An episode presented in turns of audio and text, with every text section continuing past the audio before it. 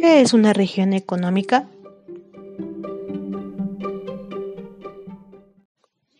La gran región económica existe objetivamente. Es un sistema que incluye factores y variables naturales y sociales. Estas últimas integran un todo. Las regiones son un producto histórico y por tanto dinámicas. El desarrollo del capitalismo es factor básico de su formación. Las ciudades y núcleos urbano-industriales son decisivos. Las regiones se especializan en ramas y varios productos de acuerdo a la división del trabajo. Existe una red más o menos desarrollada de vías de comunicación por donde se mueven mercancías y personas. Los lazos externos son más o menos poderosos, pero en general se depende de la influencia de las metrópolis. La división político-administrativa administrativa muchas veces no corresponde a la realidad económica en particular, poseen diversos grados de madurez y avance, pero son distintas a las propias de los países industriales. Es necesario tomar muy en cuenta la acción del Estado, las compañías transnacionales y la iniciativa privada en el proceso de formación regional, las plantaciones comerciales y los centros industriales, el comercio fronterizo, etc. Son factores de importancia regional, lo mismo que las grandes centrales eléctricas y la gran explotación petrolera y minera.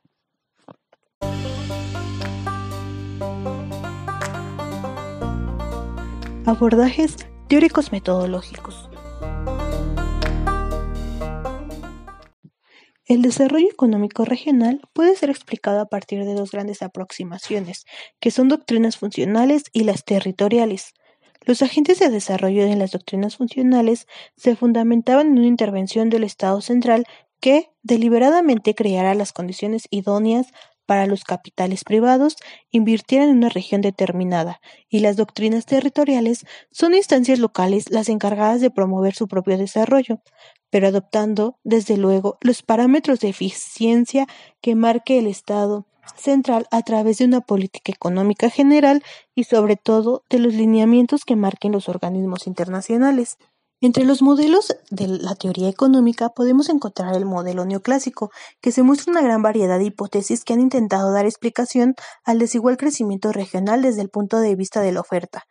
Después está el modelo endógeno. Esta postura es que el crecimiento depende fundamentalmente del stock de los tres factores, capital físico, capital humano y conocimientos factores que pueden ser objeto de acumulación y que generan externalidades.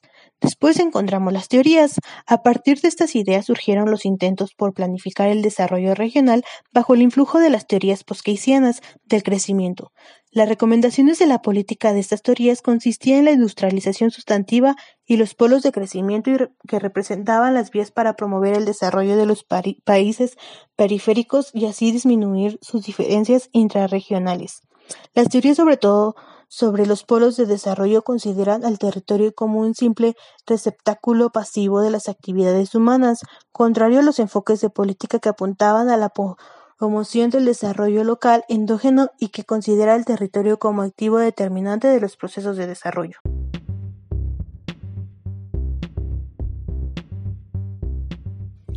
Características de la regionalización económica en México.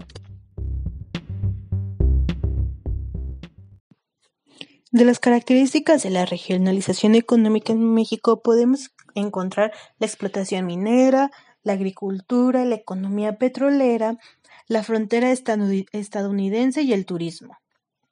Si bien la explotación minera, los ricos y abundantes yacimientos minerales representaron los primeros intereses que marcaron las direcciones e intensidades del proceso de asimilización económica del territorio mexicano. Los tipos de agricultura, los intereses promovieron una agricultura especulativa orientada hacia el mercado exterior en torno a los cultivos agroindustriales de caña, café y jenequén, que asentaron patrones regionales del poblamiento e infraestructura productiva. En la agricultura diversificada, altamente tecnificada, productiva, estructurada sobre cultivos y cría de ganado, destina a la exportación. Por su parte, la industria alimentaria deriva el impulso de diversos tipos de asimilación económica orientados hacia el sector secundario. Después encontramos la economía petrolera, donde los territorios con yacimientos de petróleo y gas natural representan un basamento esencial de la estructura económica regional de México. Eh, la frontera estadounidense, las relaciones de intercambio pueden ser entendidas a dos grandes escalas geográficas. Una opera con las inversiones y concesiones estadounidenses en los principales asentamientos humanos y otra con la industria maquiladora de exportación como una nueva industrialización periférica y forma de integración económica en el sistema mundial. Después encontramos el turismo, donde el espacio geográfico mexicano, orientado hacia la economía del turismo, ha recibido la atención prioritaria del Estado y del capital multinacional.